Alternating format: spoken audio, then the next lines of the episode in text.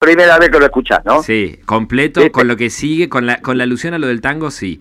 Y ¿Viste? entiendo que lo que usted quiere eh, dejar en claro es que no tiene un prejuicio específico apuntado al mundo del No, cuarteto. No, mira, primero, lo que quiero dejar en claro, para que te quede absolutamente claro, Sí. que el tema del Paco, que es el que le destruye la cabeza a nuestros adolescentes y a nuestros niños, porque acá en Buenos Aires ya le toca a los niños, es un tema presidencial.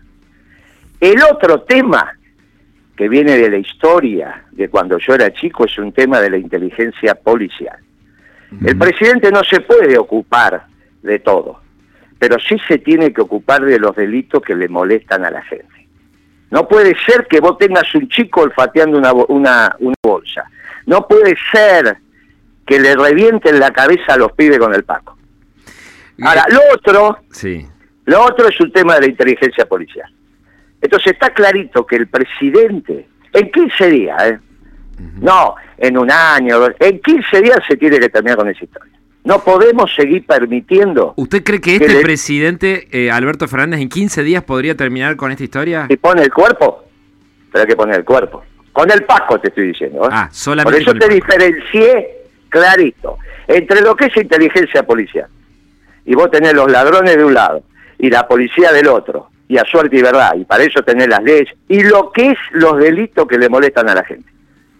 Eso está clarito. Vos no podés seguir permitiendo que le hagan pedazos la cabeza a los pibes con esa eh, con eso del Paco. Pero ¿de qué estamos hablando? Moreno. Se las madres del Paco.